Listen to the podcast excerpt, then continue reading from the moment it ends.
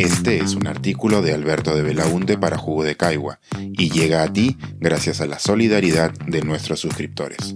Si aún no estás suscrito, puedes hacerlo en www.jugodecaigua.pe.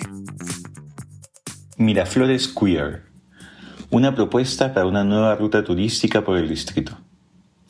El distrito limeño de Miraflores es diverso. Tiene múltiples identidades las cuales conviven en el mismo espacio utilizando las mismas calles y parques. En la mayoría de casos, estas identidades interactúan de forma armónica. Son pocas las veces que entran en conflictos menores. Las gestiones municipales exitosas han sido aquellas que lo han entendido y buscaron el balance. Las gestiones fracasadas son aquellas que toman partido y buscan imponer una manera de ser sobre las demás. Miraflores es un distrito tradicional y conservador, pero también uno de disrupción y de vanguardia. Y ahora que estamos por empezar el mes del orgullo LGBT, quisiera detenerme sobre esto último. Si revisamos las rutas turísticas que se promueven desde hace años en la página web del municipio, veremos propuestas muy atractivas, pero que se centran en lo convencional. La ruta literaria de Mario Vargas Llosa o la de Ricardo Palma, la que pasa por las casonas antiguas que resisten el paso de los años, la que discurre por los lugares históricos de la Guerra del Pacífico, entre otras. Yo quisiera proponer aquí una ruta turística distinta, que responde a ese espíritu vanguardista que mencionábamos. La ruta turística por el Miraflores Queer. Esta podría empezar en la cuadra 2 del Girón Leoncio Prado, donde hoy se encuentra la Tarumba.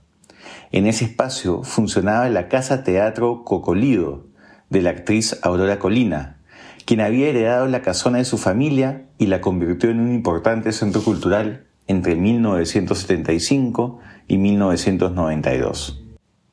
Este fue fundamental para el teatro de temática LGBT en la ciudad, y sirvió como base para iniciar el activismo del movimiento homosexual de Lima, la primera organización gay del Perú y una de las primeras de América Latina.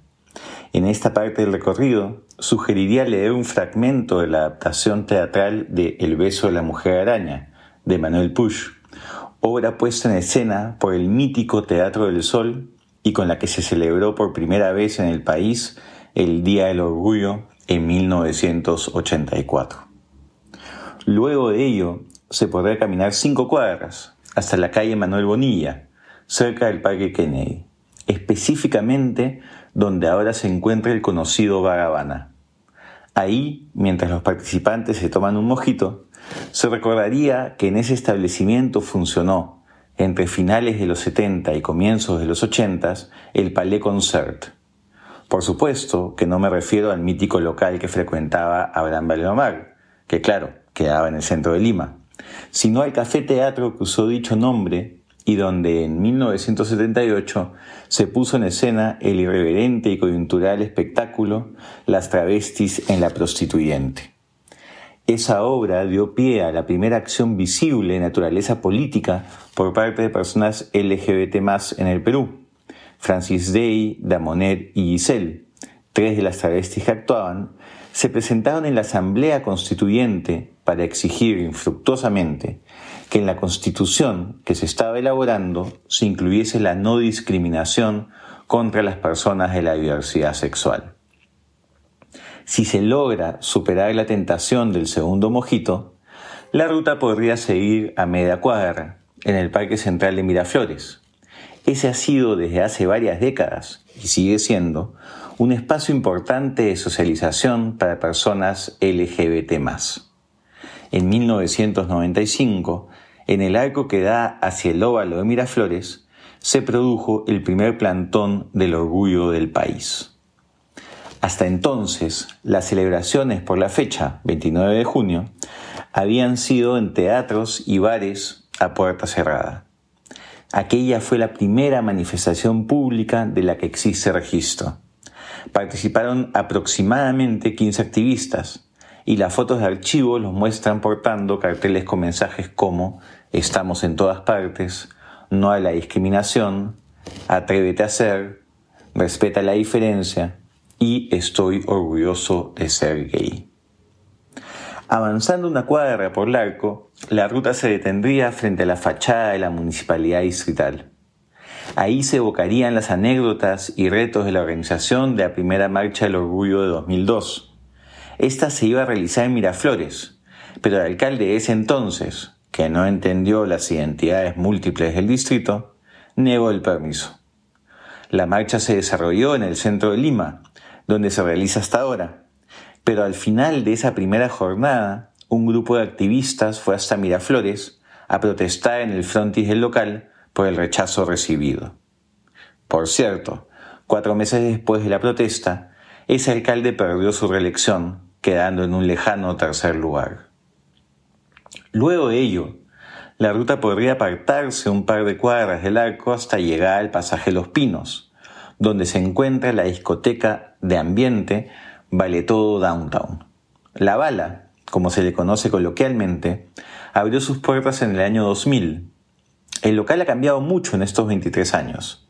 De un lugar discreto, donde las fotos con cámara digital no estaban permitidas, hasta uno con más de cuatro zonas, donde se incentiva el uso de hashtags a la hora de documentar la diversión en las redes sociales.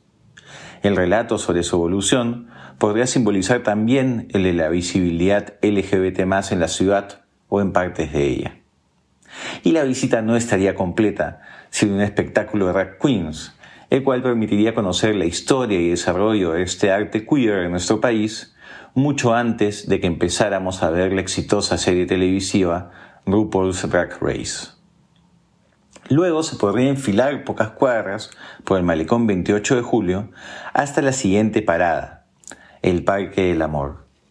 Ahí se recordaría que desde hace 18 años, cada 14 de febrero, día de San Valentín, se realiza también la actividad denominada El amor no discrimina, una ceremonia simbólica de matrimonio para parejas del mismo sexo. Los entusiastas podrán animarse a replicar parte del rito y el resto limitarse a aplaudir, pero todos recordarían cómo hoy, en pleno 2023, las parejas homosexuales siguen sin tener una figura que reconozca su unión. Finalmente, luego de caminar unos cinco minutos más por el malecón, se arribaría al último punto del paseo, Larcomar.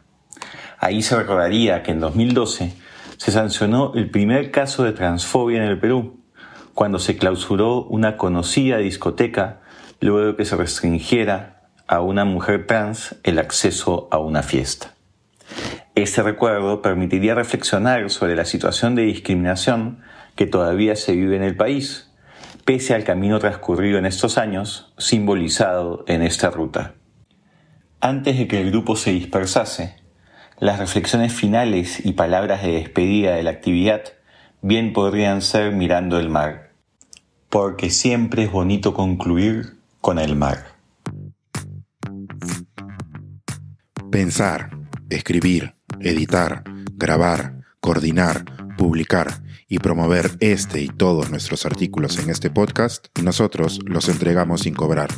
Contribuye en www.jugodecaigua.pe barra suscríbete y de paso espía como suscriptor nuestras reuniones editoriales.